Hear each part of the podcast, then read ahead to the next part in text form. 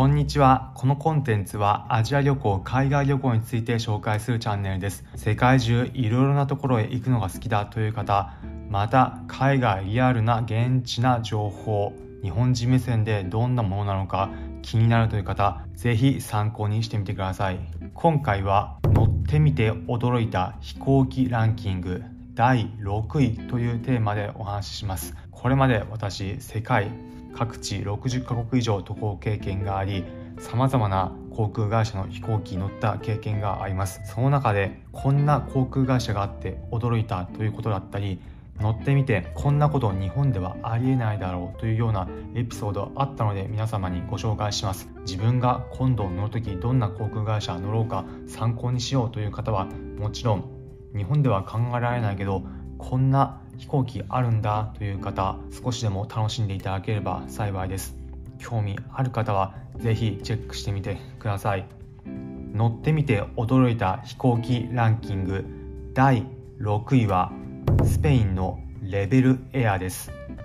スペインの日本でいうところの JAL や ANA にあたる航空会社としてイベリア航空があります。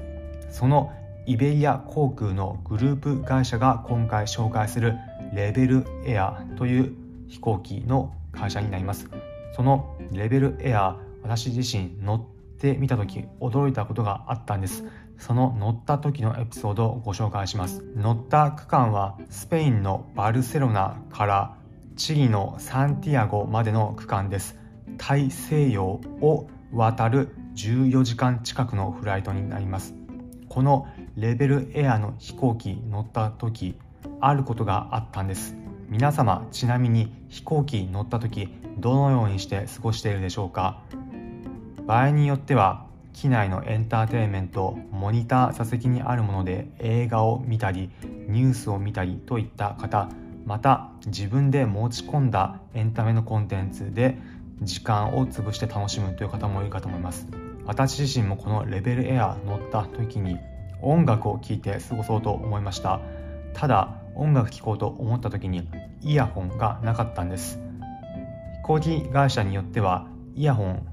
事前に座席に置いてあって自由に聴けるというところもあったりまたは乗ってる最中にイヤホン欲しい方は配られたりということはあるかと思いますがこのレベルエアの飛行機の場合乗った時配られることもなく置かれていることもなかったのでイヤホンがありませんでした。自分自身でもイヤホンを持ってきていなかったので音楽聴きたいなという時に客室乗務員の方に尋ねて音楽聴きたいのでイヤホンを貸してくれないかというふうに伝えました。するとなんとその後客室乗務員の方がイヤホンをくれたんですがいわゆるイメージしていたものとは違ったんです。何かというと一般的な何回でも航空会社で使えるような汎用品のイヤホンではなくレベルエアのノベイティグッズのイヤホンを渡されました。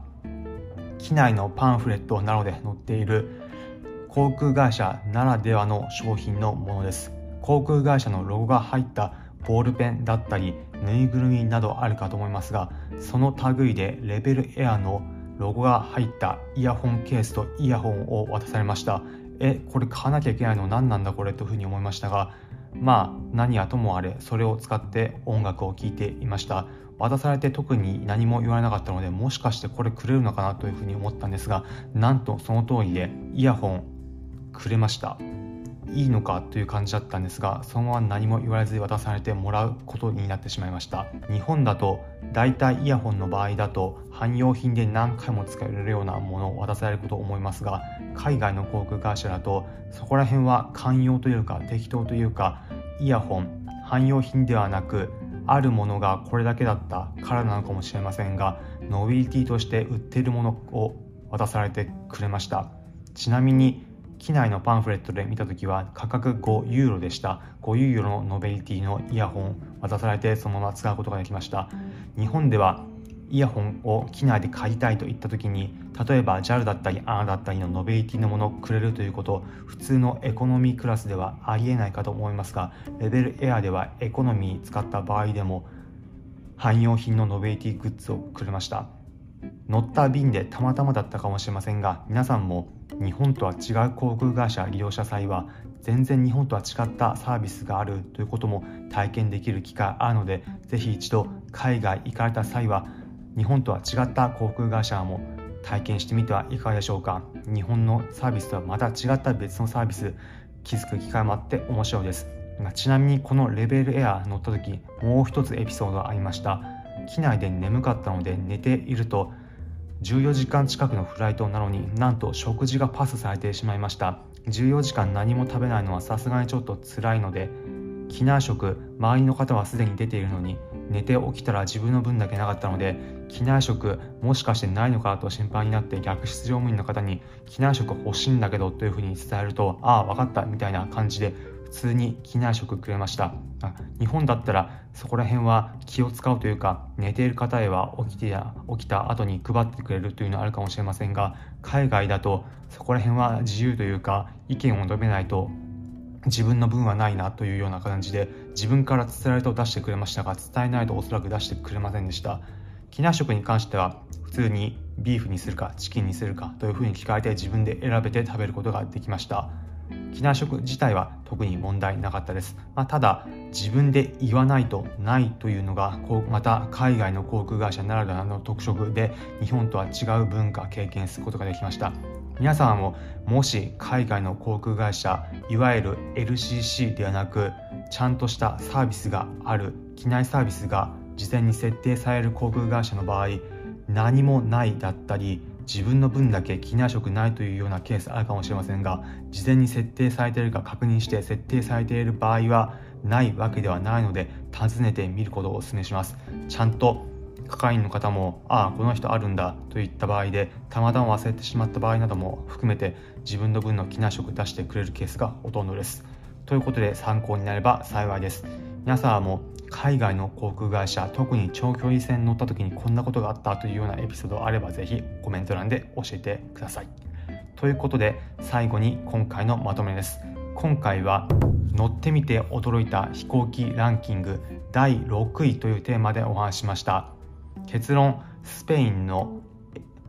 レベルエア日本とは違ったサービス経験できるので面白かったです。大西洋を渡るというところ日本からするとなかなか経験する機会ないかもしれませんが日本とは違った文化体験できるので面白いです。皆様海外臭い参考になれば幸いです。このコンテンツはアジア旅行海外旅行について紹介するチャンネルです。皆様が世界中各地行く際役立つ情報をお届けします。例えば現地で日本人におすすめの観光地の情報美味しいグルメだったり飛行機今回の場合であれば航空会社ごとのサービスの内容どういったものを日本と違う文化があるのかなど日本人ならならではの目線で現地に行ったからこそ分かる情報をお伝えしていきます。お面白そうだったりまた聞いてみようかなという方ぜひこのコンテンツフォローボタンポチッと押してみてください。今回の放送をお聴きいただきありがとうございました。面白かったという方はぜひいいねの高評価お願いいたします。それでは今回お聴きいただきありがとうございました。また次回世界中アジア中各地でお会いしましょう。